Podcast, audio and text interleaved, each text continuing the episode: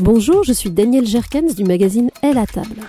Cette semaine, notre podcast Elle sa table fait partie de la sélection ACAST recommande. Nous sommes heureux de vous retrouver pour une troisième saison et de vous proposer un nouveau rendez-vous, Hit Parade, qui fait parler les aliments.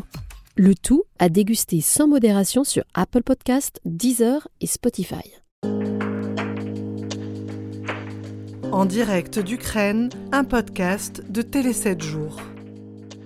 Depuis le 24 février, la guerre fait rage en Ukraine. Sur place, des centaines de reporters du monde entier slalom entre les bombes pour livrer une information de qualité et rendre compte du terrible quotidien des Ukrainiens. Nous leur avons demandé de nous raconter leur mission. Pour ce dernier épisode, Lise Romboudoul de TF1. Très important éditorialement euh, pour TF1 qu'on puisse donner un autre regard euh, côté russe, côté pro-russe et côté russe. Puisqu'on a vu arriver, nous, les premiers chars russes avec le Z dessus, et régulièrement dans les reportages qu'on fait, quand on bouge de Donetsk, on va sur le front, on va vers Mariupol, on va vers, euh, là récemment, vers Volnovara, qui est une ville qui vient de reprendre il, y a, quatre jours. Donc on, on montre ce qu'on voit de l'autre côté. Pour moi, c'est très enrichissant. Et je pense que pour les téléspectateurs, euh, c'est, de donner aussi voilà, la perception et l'autre histoire dans l'autre camp. Pour moi, journaliste, c'est essentiel d'un point de vue déontologique, puis d'un point de vue d'un regard le plus objectif, le plus neutre possible. Hein, toujours pareil, c'est pas toujours évident, mais enfin, on fait beaucoup d'efforts pour euh, arriver à raconter ce que l'on voit d'ici, et ce que l'on voit d'ici ne peut qu'être vu d'ici, puisqu'on n'est pas côté ukrainien, on est côté pro-russe et russe. Enfin, il y le, il y a le front, hein, déjà, il y a le front qui est toujours présent ici, c'est-à-dire qu'il y a une ligne de front qui fait 400 km le long du Donbass, euh, le long de cette région. Et à plusieurs endroits, euh, le front est très dangereux, très intense, surtout depuis quatre jours, par exemple, autour de la ville de Donetsk.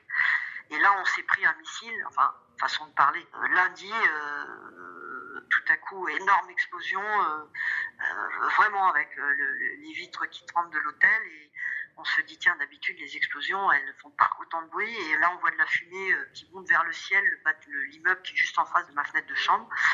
Et là, on comprend que c'est énorme, on sort et, euh, on tombe sur la queue du missile qui faisait euh, presque 3 mètres. Euh, et on arrive dans la rue qui est à, à, on va dire, à 200 mètres de l'hôtel. Et là, c'est des corps partout dans la rue. En fait, un missile ukrainien a, a visé le centre-ville. Donc voilà, on est, on est, c'était une ville Donetsk qui était jusqu'à présent, on va dire, le centre-ville était un peu préservé. Il y a eu, euh, on est à 25 morts et, euh, et, plusieurs dizaines de blessés très très graves. Donc tout ça montre aussi que une guerre, c'est pas seulement un camp qui est touché, il y a des civils touchés dans, partout, de chaque côté. Et moi, je, vraiment, je trouve que c'est euh, ma mission de journaliste de montrer que voilà, les civils des deux côtés sont euh, les premières victimes euh, de stratégie militaire, qu'on discute ou qu'on discute pas après, ça c'est pas mon rôle. Mais je pense qu'il faut aussi poser son, sa caméra dans ce coin-là. Et pourtant, hier, on a vu des habitants qui sortaient de leur cave et qui, au bout de dix jours dans les caves, qui n'ont pas voulu partir ou qui n'ont pas pu, hein, parce que partir, partir, c'est facile, mais il faut un de l'argent ou deux avoir de la famille qui vous accueille. Et puis sinon, vous restez chez vous et vous vous planquez dans la cave en espérant que le missile ou le, bombardement aérien va, va pas pénétrer à l'intérieur de la maison. Donc on a vu sortir hier des familles, même avec des enfants, beaucoup de personnes âgées. En fait, il y a beaucoup de personnes âgées qui restent dans les villes qui sont euh, bombardées parce que ben, les personnes âgées, elles n'ont pas forcément une, voilà, de quoi aller, puis elles veulent pas partir. Il y en a beaucoup qui m'ont dit, mais partir pour aller où? Ça, c'est ma maison, c'est ma vie. Et donc, c'est humainement touchant.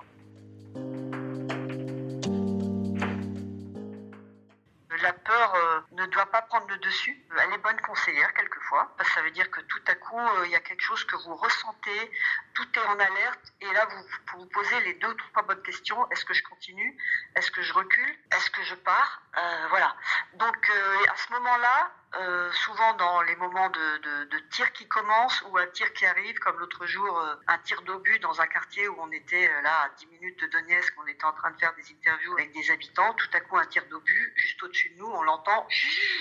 Quand on l'entend en général, c'est que ça passe pas loin. Ok, on attend quelques secondes. Un deuxième tir, un troisième tir, on se dit bon bah là ça y est, le quartier il est visé. Qu'est-ce qu'on fait? On monte vite dans la voiture et là la peur tout de suite est là parce qu'elle est bien normale. C'est une tension qui est là et elle vous fait dire euh, bah là il faut prendre, il faut vite remonter dans la voiture et vite s'exfiltrer de ce quartier, parce que là, pour l'instant, les obus sont pas tombés sur la voiture ou sur nous euh, dans le dans le petit jardin en train d'interviewer une famille qui d'ailleurs est vite rentrée euh, dans l'immeuble pour aller se mettre à l'abri, puis euh, puis vite partir à toute l'Inde et quitter le quartier. C'est ce qu'on a fait. On est revenu dans le quartier une heure et demie après, et là, bah, on a vu l'état des destructions et tout un immeuble l'objet était tombé à, deux mètres d'une entrée d'immeuble et on a raconté l'histoire de ce quartier qui, qui venait d'être touché on décide mieux quand on a vu d'autres théâtres de guerre, quand on sait euh, quel est le son.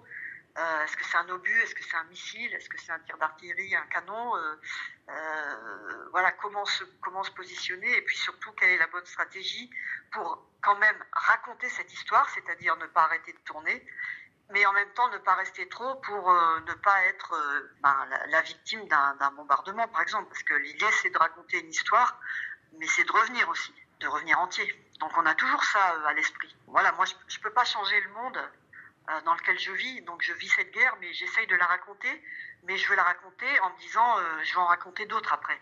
Donc bien sûr que je prends des risques, je le sais, je l'ai complètement intégré, mais je, vis avec ça et je fais mon métier avec ça. Donc j'ai fait la Libye, j'ai fait l'Égypte, et puis je me retrouve en journaliste clandestin clandestine, je sais pas comment on dit, journaliste clandestin euh, dans un pays en guerre. Je pense que, je pense que c'est l'exercice le, plus difficile euh, dans une carrière de journaliste. C'est-à-dire qu'on couvre pas seulement une guerre, mais on est clandestin dans une guerre. Donc j'étais passé euh, par la frontière turque sans autorisation la nuit dans les champs de pommes de terre avec des barbelés. Euh, il fallait pas se faire euh, repérer par euh, les gardes frontières turcs. Et puis après, j'arrivais dans un pays qui était en guerre, la Syrie, avec le régime de Bachar al-Assad qui combattait ce qu'on appelait à l'époque les révolutionnaires. C'est devenu une guerre civile un an après, deux ans après, puis après il y a eu Daesh, etc. Voilà. Donc j'y suis allé trois fois dans ce mode de journaliste clandestin dans un pays en guerre. Et la troisième fois, là, on a vraiment cru que c'était fini puisqu'on était chez des habitants, euh, on dormait et à 5 heures du matin, tout à coup, bombardement, euh, tout explose dans la maison, les fenêtres, le toit. Mon caméraman et moi, on n'est pas touchés.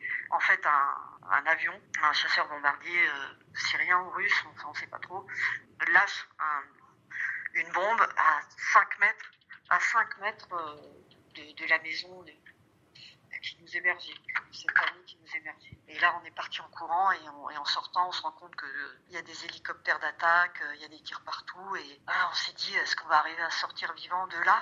Voilà, moi j'ai prié parce que je, prie souvent, je suis croyante, je ne le cache pas. Je, voilà, je vis ma croyance partout, donc y compris quand je suis euh, en mission guerre. Et euh, on s'en est sorti. Voilà. On ne sait pas comment. On a suivi une petite route euh, avec euh, quelqu'un qui nous a dit passer par là, pas par ici. ça bombardait de tous les côtés, ça, ça défouraillait, ça, comme on dit, c'était intense.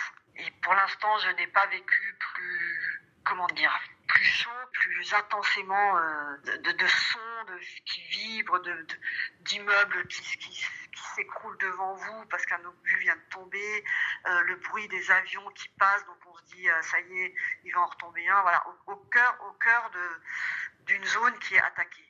Et ça, c'est terrible parce qu'on se dit, bah, on est comme des gens là, donc on, vit comme eux, on, vit ce qu'ils vivent et on vit l'horreur extrême.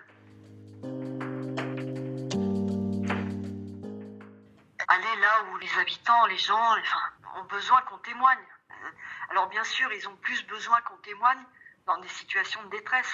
La guerre en est une, mais il y a d'autres types de détresse, hein, il y a d'autres types de tensions. Et je me dis que là, au moins, je sers à faire avancer peut-être euh, l'histoire. Comme je vous disais, je ne peux pas changer le monde, mais je peux raconter. Et peut-être en racontant, eh bien, peut-être qu'on peut petit à petit, euh, en tout cas, faire percevoir d'autres réalités pour que les gens comprennent. Et quand les gens comprennent, ils peuvent peut-être aussi euh, avoir un petit pouvoir sur les décideurs. Parce que les guerres sont jamais décidées par les peuples, sinon il n'y en aurait pas. C'était le dernier épisode d'En direct d'Ukraine, un podcast de Télé 7 jours. Un grand merci aux cinq grands reporters qui nous ont donné de leur précieux temps et qui jouent leur vie pour nous informer.